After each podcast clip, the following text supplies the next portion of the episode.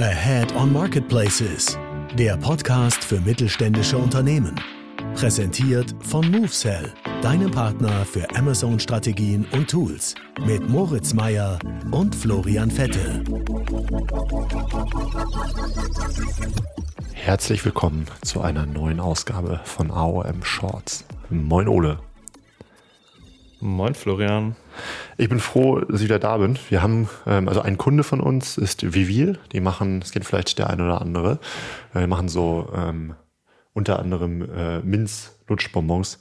Und ich habe direkt vor der Aufnahme einen verschluckt. So, so halb in der Luftröhre gelandet gefühlt. Die sind wahnsinnig lecker, aber da haben sie nichts zu suchen. Und äh, jetzt bin ich aber, glaube ich, wieder hergestellt. Alright. Ähm, ja, wir haben einige News im Gepäck. Ähm, es geht um neue Kategorien äh, auf Otto, es geht um äh, die veröffentlichten Geschäftszahlen von Otto, äh, es geht um ähm, Batches äh, auf Amazon. Und wir hätten sogar noch ein, zwei Infos mehr reinbringen können, aber wir wollen euch zum Wochenstart auch nicht ähm, überreizen mit zu vielen Infos, von daher haben wir uns noch ein bisschen was für später aufgehoben. Lass uns reinstarten. Ähm, es geht um den neuen Kategorielaunch von Nahrungsergänzungsmitteln auf Otto. Ähm, wir haben durch unsere enge Partnerschaft da gestern eine Mail ähm, erhalten und ähm, haben freundlicherweise auch die Info bekommen, dass wir das Ganze hier im Podcast teilen dürfen. Was ist passiert? Genau, nachdem wir letzte Woche noch äh, Röstgeräte und Alkoholtestgeräte als neue Kategorien vorstellen dürfen, ist diesmal ein richtiger Kracher dabei mit Nahrungsergänzungsmittel. Denn bisher waren bei Otto nur ja, Kategorien mit 19% Mehrwertsteuer möglich. Ähm, das hatte verschiedene Gründe und jetzt geht's dann auch wirklich los, dass nach und nach die Kategorien mit 7% Umsatzsteuer ausgerollt werden sollen, worunter halt auch Nahrungsergänzungsmittel fallen. Und das ist wirklich eine Kategorie, ähm, die ist für viele unserer Kunden, für viele potenzielle Kunden interessant. Ähm, da ja, sollte man direkt mal dabei sein. Das soll, wie gesagt, um Ostern losgehen. Ähm, die ersten Kunden sind schon im Onboarding laut Otto. Das heißt, da lohnt es sich auf jeden Fall jetzt äh, direkt sich anzumelden. Genau, äh, wir packen den äh, Link zum Registrierungsformular auch in die Podcast-Beschreibung rein. Ja, und das Coole ist, dass es eben jetzt schon diese Freischaltung fürs Onboarding ähm, in der ähm, Nahrungsergänzungsmittelkategorie gab. Äh, was äh, vielleicht auch interessant ist, äh, da fallen natürlich diverse andere Kategorien auch runter, unter anderem das ganze Thema Haustier. Das ist jetzt für äh, Mitte 24, also auch in wenigen Monaten angedacht. Ne? Das heißt, langsam jetzt in die Vorbereitung gehen und wenn man zur Kategorie Nahrungsergänzungsmittel gehört, dann ist allerhöchste Eisenbahn, wenn man zum, zu dem Kreis der First Mover gehören möchte. Ja, bleiben wir bei Otto. Otto hat jetzt kürzlich die Geschäftszahlen für das Geschäftsjahr 23, 24 veröffentlicht. Und äh, da wollen wir mal mit euch durchfliegen, weil ähm, da steckt einiges drin.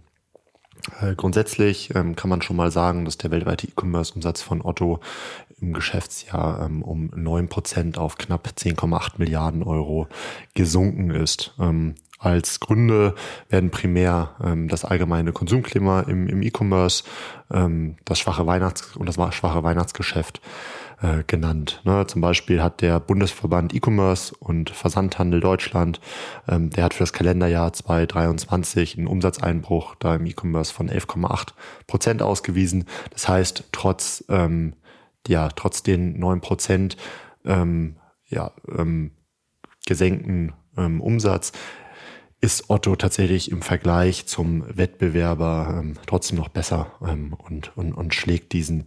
Ähm, trotzdem gehen damit natürlich Probleme bei Otto einher. Ähm, wir sehen auch einen durchschnittlichen Warenkorbwert, der, der gesunken ist. Und die Frage ist, wie schnell sich das Ganze jetzt wieder erholt. Also der Konzernvorstand Sebastian Klauke ähm, sagt jetzt auch äh, für das Geschäftsjahr 24, 25 wirklich nur ein leichtes Wachstum voraus und erst ab 25 ähm, wird es dann eine spürbare Erholung geben, ähm, was jetzt grundsätzlich für Otto kein Riesenproblem ist, auch die aktuellen Zahlen äh, nicht, ähm, denn ähm, laut dem Unternehmen liegt der Fokus äh, auch weiter und die strategische Planung ähm, auf die Verbesserung der, auf, auf der Verbesserung der operativen Profitabilität. Wenn man dann mal so ein bisschen mehr reinzoomt und sich einzelne ähm, für Otto typische Kategorien anschaut, ähm, dann sehen wir da durchaus Unterschiede, denn Kategorien wie die Elektronik- und Haushaltsgeräte bleiben tatsächlich ähm, auf stabilem Vorjahresniveau, äh, wohingegen Kategorien wie Fashion oder Home und Living tatsächlich einen Umsatzrückgang ähm, verzeichnen. Trotz der Entwicklungen ähm, will Otto weiter durch, äh, an den ähm, ja, festgelegten Prioritäten arbeiten. Das heißt, äh, die digitale Transformation soll verbessert werden, die äh, Logistikzentren, die eigenen Logistikzentren ähm, werden, werden weiterentwickelt. Da sind sie unter anderem in Partnerschaften mit amerikanischen Startups, die autonome Roboter etc. herstellen. Ähm, generell KI für Otto äh, ein Thema, wo sie viel mehr machen wollen ähm, und die Teams jetzt auch nicht durch die Ergebnisse großartig bremsen möchten. Ähm, und das Thema Live-Shopping haben wir auch schon an einer oder anderen Stelle hier im Podcast mal erwähnt, ähm, soll weiter vorangebracht werden. Ähm, da heben sie unter anderem Kooperationen mit dem Apple äh, TV ähm, eben hervor. Und äh, jetzt haben unsere Kollegen vom Marketplace Pulse ähm, sich das Ganze mal ähm, für Amazon angeschaut und basieren auf realen Daten von Amazon, ähm, haben sie eben das Wachstum von Amazon etwas genauer unter die Lupe genommen und äh, das ist ja auch bekannt, ähm, wie stark Amazon da tatsächlich platziert ist. Ne? Also der äh, weltweite GMV von Amazon, ganz kurz GMV, das heißt, dass ähm, das ist letztendlich der Gesamtwert der Verkäufe äh, über eine Plattform. Das ist eine, eine, eine, Kennzahl, die eben zur Plattformbewertung dient. Und der weltweite GMV von Amazon ist 2023 um ca. 11 Prozent im Jahresvergleich halt gewachsen. Das heißt extrem starke Werte laut äh, Marketplace Pulse. Ähm, und wenn man sich das mal äh, so anschaut, dann sehen wir da ja wirklich in den letzten vier Jahren, ähm, dass sich der weltweite GMV von Amazon ähm, mehr als verdoppelt hat. Also aktuell liegen die so bei knapp 700 Milliarden.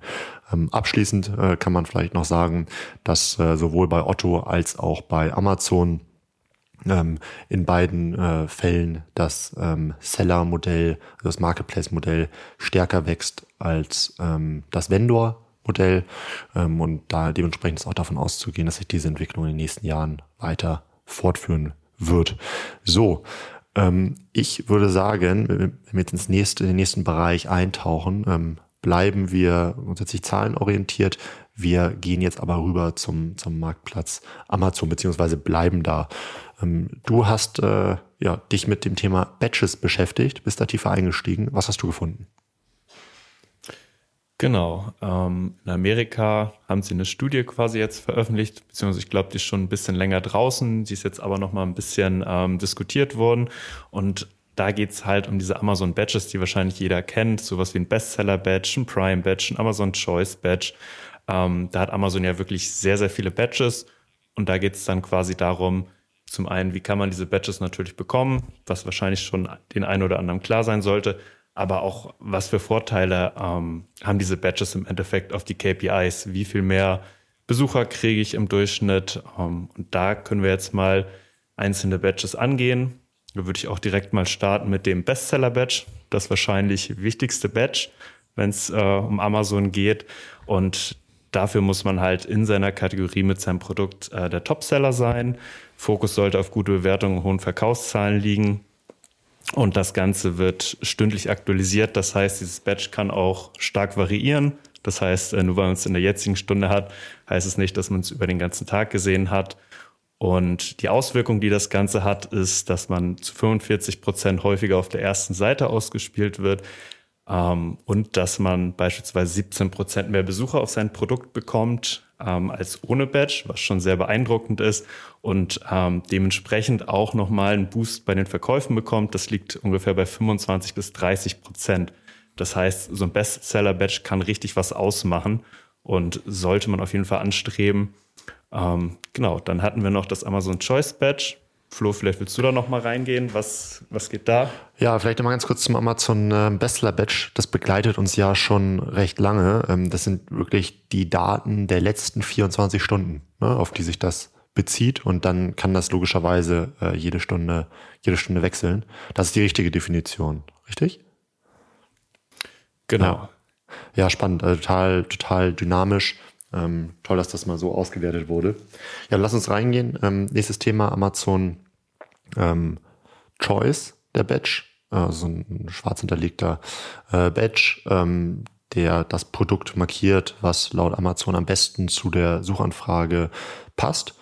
Ähm, wenn man diesen Badge hat, dann äh, wurde festgestellt, dass sich die Verkäufe und der Traffic ähm, im Schnitt um 17 bis 25 Prozent erhöhen. Ähm, wie kriegt man das Ganze? Nun, man braucht mindestens 4,5 Sterne, äh, schnelle Lieferung, ein gut optimiertes Listing ähm, zu dieser entsprechenden Suchanfrage. Das heißt, Keywords richtig recherchieren und an den passenden Stellen platzieren, dann eben eine gute Performance aufweisen ähm, und man sollte da eben ähm, entsprechend der guten Performance eine starke Conversion Rate haben. Lass uns ins nächste reingehen. Ähm, Climate Pledge Friendly. Was verbirgt sich dahinter? Genau, das ist das Badge von Amazon, was noch relativ neu ist, gibt es zwar schon ein bisschen länger. Ich glaube, es wurde irgendwann letztes Jahr eingeführt und erhebt Produkte hervor, die besonders nachhaltig oder ökologisch sind. Ähm, Amazon arbeitet da mit externen Partnern zusammen, wo man sich quasi Zertifikate holen kann für sein Produkt. Und wenn man halt diesen Ansprüchen erfüllt, beziehungsweise dieses Zertifikat dann angibt, ähm, dann bekommt man das Climate Pledge Friendly Badge und da haben sie quasi nochmal ja, Kunden befragt, sage ich mal, und rund 81 Prozent der Kunden bevorzugen es eben halt, nachhaltige Produkte zu kaufen. Das heißt, wenn man sich jetzt in seiner Kategorie umguckt und eh ein Produkt hat, was nachhaltig ist und die Konkurrenzprodukte haben vielleicht kein Climate Pledge Friendly äh, Badge, dann kann das natürlich so ein Alleinstellungsmerkmal sein und man kann sich von der Konkurrenz auch so ein bisschen abheben. Ja, sehr cool. Dann machen wir weiter mit dem Prime Badge. Ähm, das kennt, glaube ich, jeder, der sich mit Amazon beschäftigt ähm, und wenn auch nur von Konsumentenseite. Äh, das gibt's mittlerweile sowohl, ähm, wenn man an dem Versandprogramm FBA Fulfillment bei Amazon teilnimmt, aber das gibt's mittlerweile auch beim FBM-Modell Fulfillment bei Merchant. In beiden Fällen kann man das Amazon Prime Badge erhalten. Das steht letztendlich für schnelle und kostenlose Lieferungen. Für Prime-Kunden ähm, ist ein total essentieller Bestandteil. Ich erinnere mich an eine Zeit, wo Amazon in der Mobile-App ähm, bei ähm, bestimmten Konsumenten den äh, Prime-Filter schon voreingestellt hat. Das heißt, man hat das gar nicht selbst umgestellt, sondern es wurde automatisch in der App umgestellt und äh, es wurden automatisch bei der Suche nur äh, Prime-fähige Produkte angezeigt. Ähm, zeigt einfach mal, wie, wie wichtig das ist. Ja, und unterm Strich äh, resultieren daraus äh, 17 Prozent mehr Besucher wenn man das Ganze hat auf seinem Listing ähm, und auch eine 30 Prozent höhere Verkaufswahrscheinlichkeit.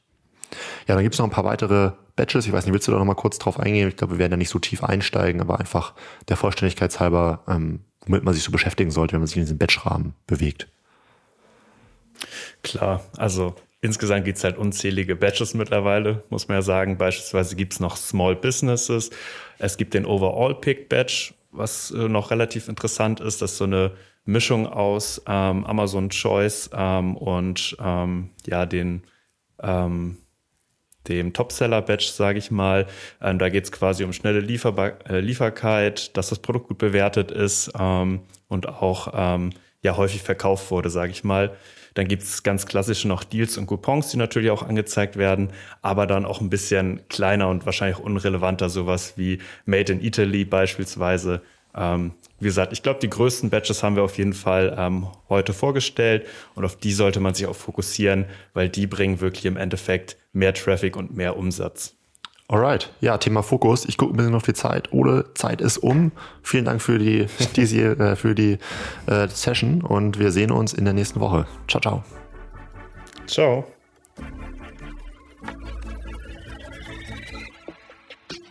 Du möchtest noch mehr lernen und immer up to date sein? Dann folge MoveSell auf YouTube und LinkedIn.